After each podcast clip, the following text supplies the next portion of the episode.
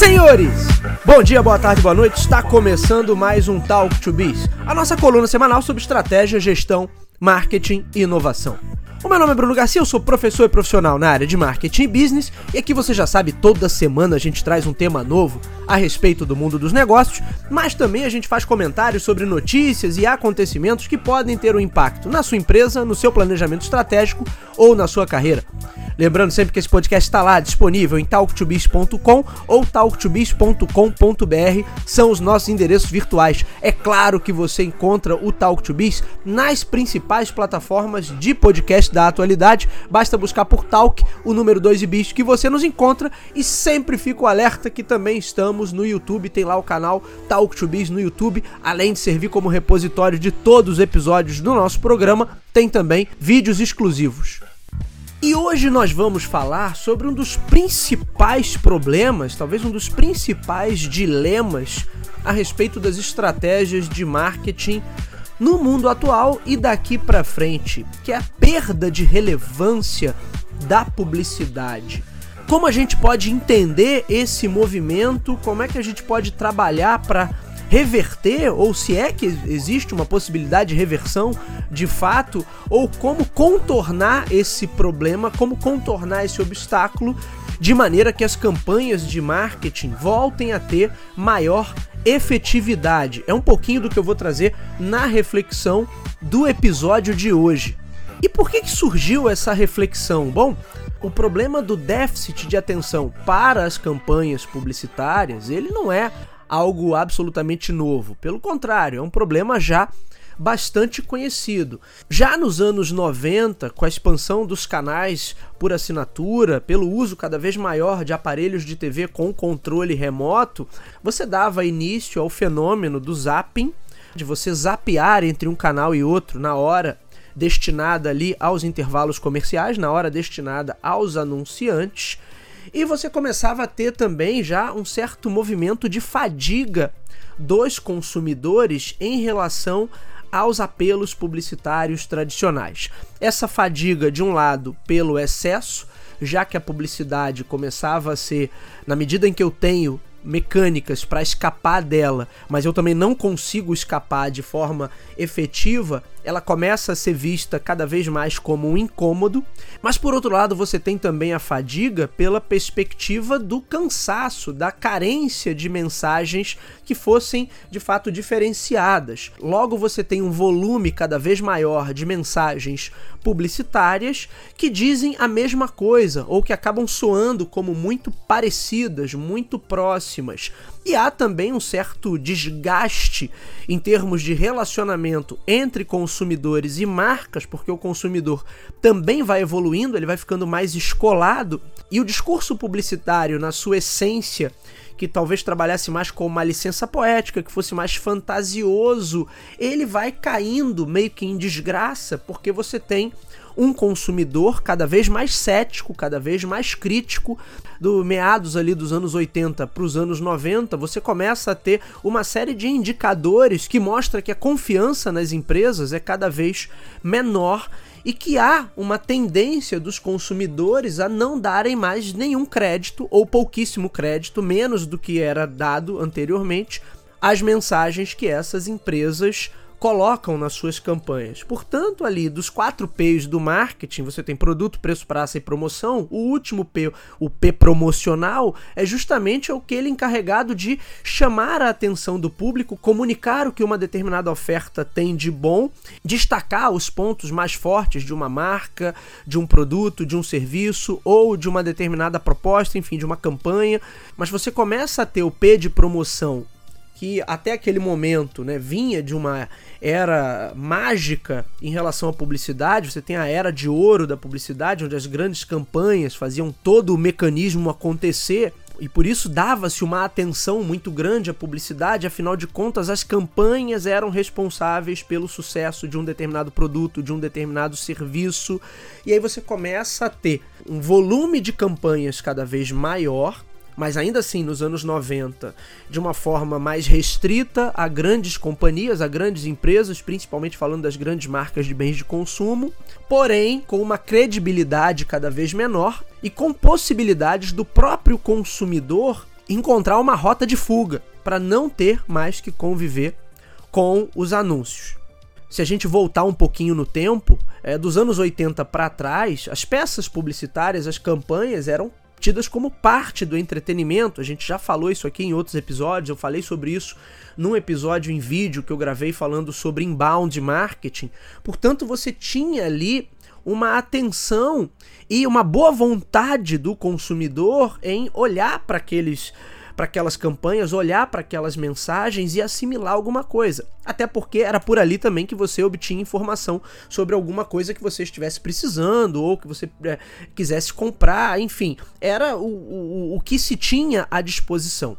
A partir dos anos 90, você começa a ter outras tecnologias que impactam a maneira como a gente consome mídia e aí você tem alguns elementos que vão ser fundamentais para a gente entender essa perda de relevância.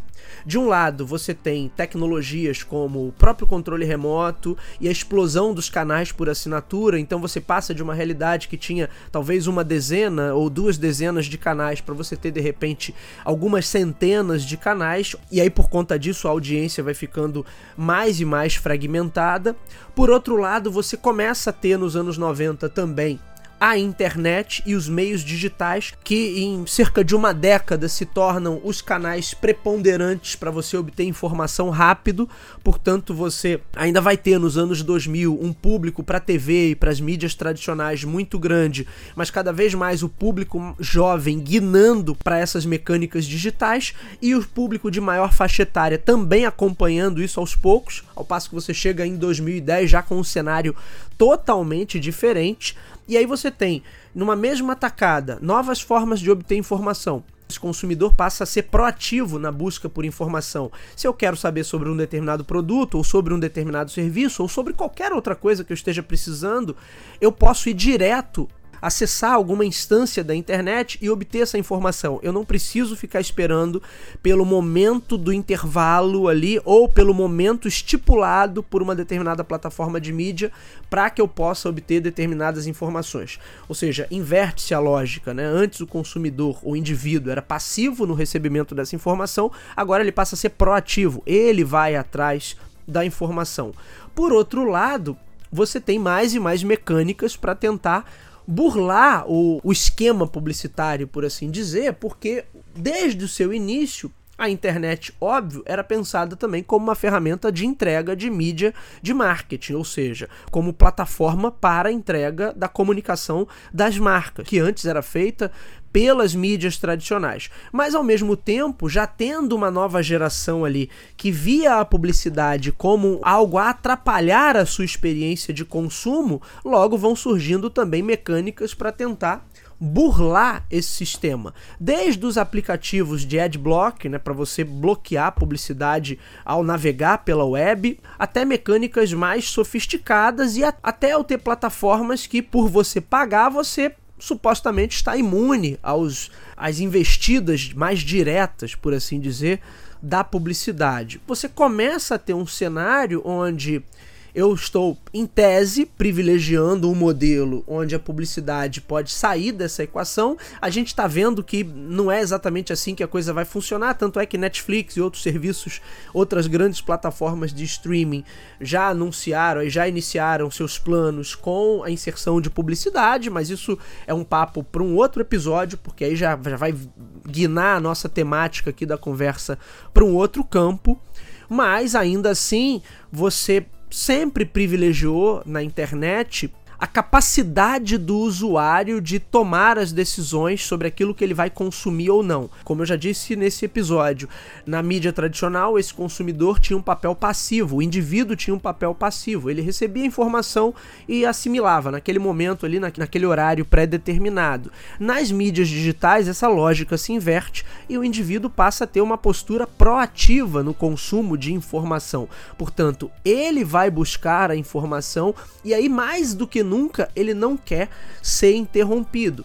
Mais um fator que leva esse camarada a ver a inserção publicitária como algo problemático. Afinal de contas, eu estou navegando e eu estou sendo interrompido na minha navegação. Quem nunca estava lendo uma notícia num site ou assistindo a um vídeo e de repente a coisa pausa e você é obrigado a aguardar alguns segundos ou obrigado a procurar um botão de fechar ali para fechar um pop-up ou para fechar um vídeo que aparece na sua cara do nada ou seja, por ser uma dinâmica onde o indivíduo está sendo proativo, ele está tomando a decisão de onde vai clicar, o que vai consumir, essa dinâmica da publicidade torna-se muito mais incômoda. Ao passo que nos anos 80, você estava assistindo a um filme, você sabia que ao longo da exibição do filme teriam ali de 4 a 5 intervalos e você é, usaria aquele tempo para pegar alguma coisa na cozinha, para ir no banheiro, ou ficaria olhando, esperando que aquele comercial daquele produto que você estava interessado em em comprar,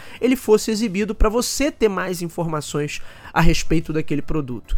Vejam como essa lógica mudou completamente. Hoje, quando você quer saber alguma coisa sobre um produto, você vai diretamente a, a alguma instância virtual e consegue obter informações sobre aquele produto. Portanto, você não precisa mais do intermédio aí, da intermediação de uma plataforma de mídia.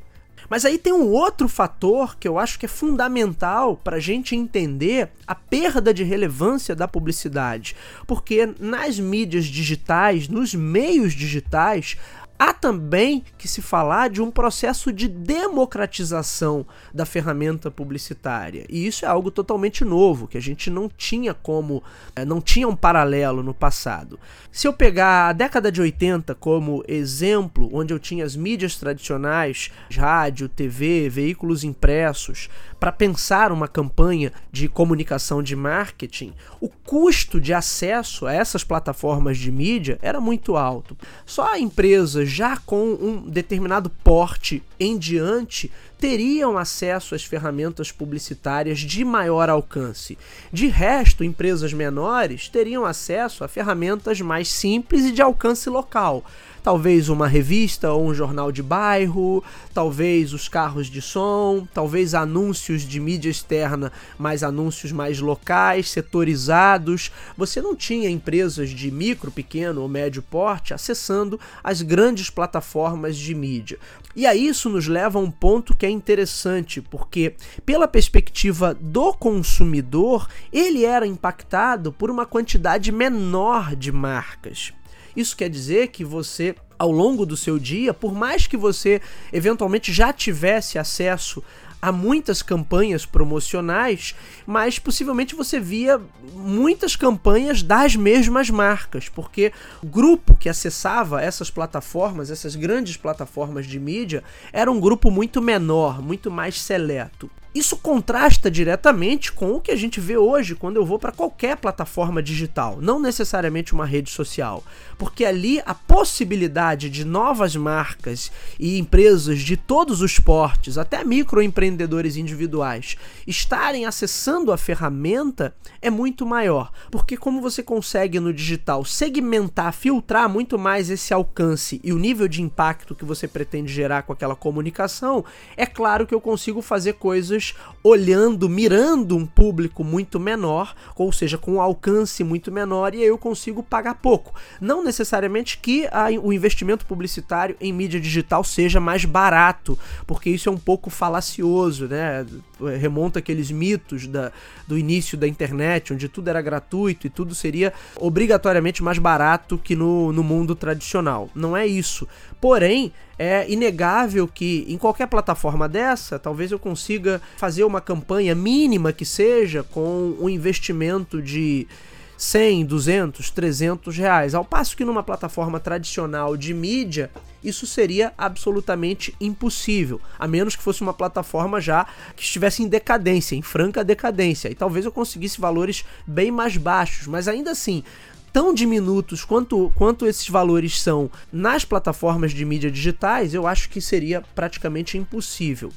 E aí o que, que a gente tem? Além de todos os problemas que eu já citei Aqui você tem também uma explosão de comunicação, de marketing de empresas menores, empresas absolutamente desconhecidas. Por isso, quando você abre o feed da sua rede social favorita, você não vê só as grandes marcas, você vê de tudo. É como se qualquer plataforma digital dessa tivesse se transformado em um grande balcão de anúncios, ou como tinha antigamente, né, os, os mais antiguinhos vão lembrar das páginas amarelas, que eram grandes catálogos catálogos de prestadores de serviço. E por que essa explosão de comunicação de marcas e de prestadores de serviço ou de produtos de micro, pequeno e médio porte? Justamente porque no digital você consegue fazer essa hipersegmentação e aí você passa de fato por um processo de democratização de acesso às ferramentas publicitárias, mas por outro lado, isso gera um boom de marcas que a gente nunca tinha ouvido falar, porque pela perspectiva da mídia tradicional você teria acesso apenas àquelas grandes marcas de bens de consumo que são as que dominam os anúncios ou sempre dominaram os canais tradicionais de mídia.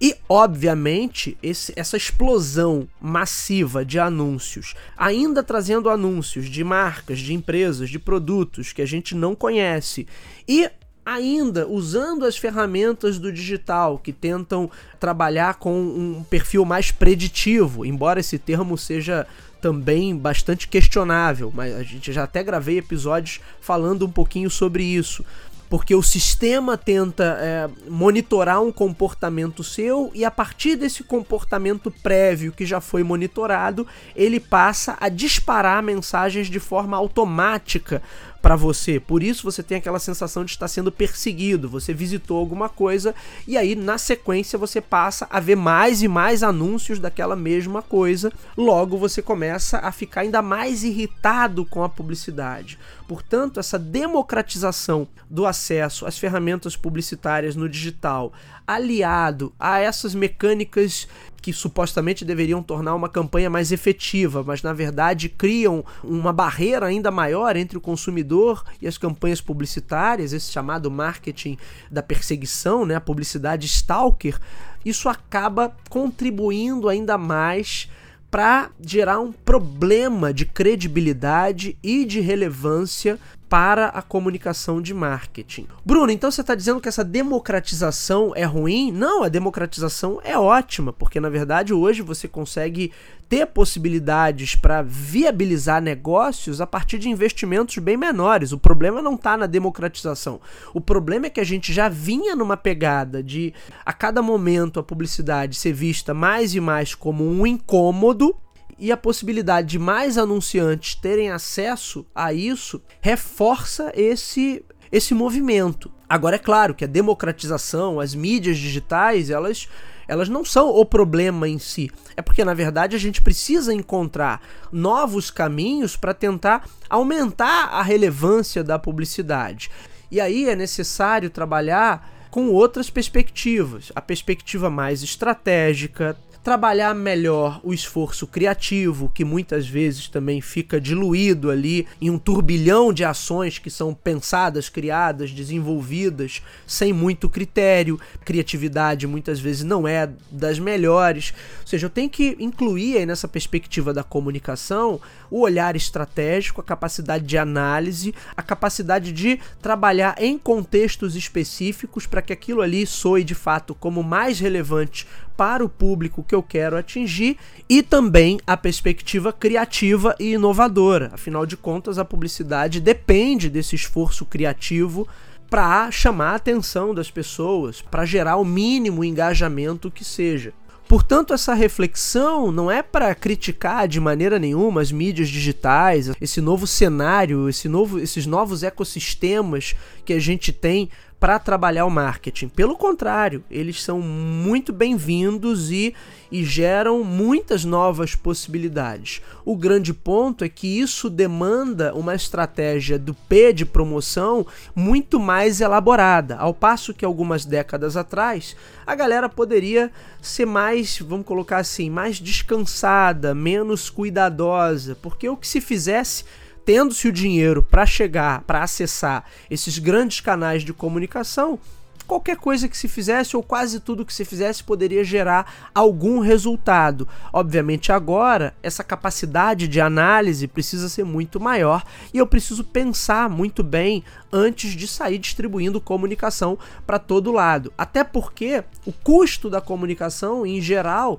ele vem aumentando com o passar das décadas. Portanto, uma empresa hoje para se manter competitiva no cenário global, ela gasta muito dinheiro com comunicação.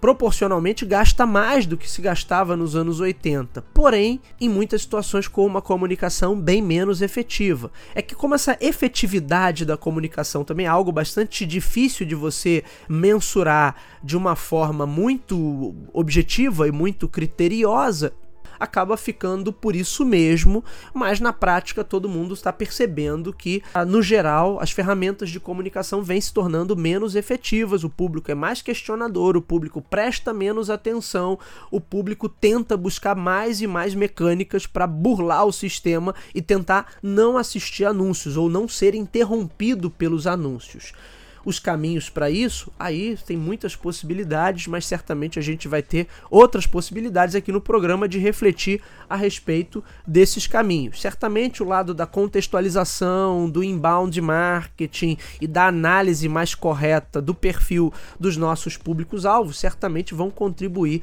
para que a gente tenha campanhas mais efetivas. Muito bem, senhores, esse foi o nosso Talk to Biz de hoje. O meu nome é Bruno Garcia, você me encontra nas principais plataformas sociais, Bruno Garcia no LinkedIn, Bruno Underline Talk to Biz no Instagram. O nosso programa, você já sabe, está disponível nas principais casas do ramo. Se você é usuário Apple, vai lá no aplicativo de podcast do iOS. Se você é usuário Android, vai lá em Google Podcasts.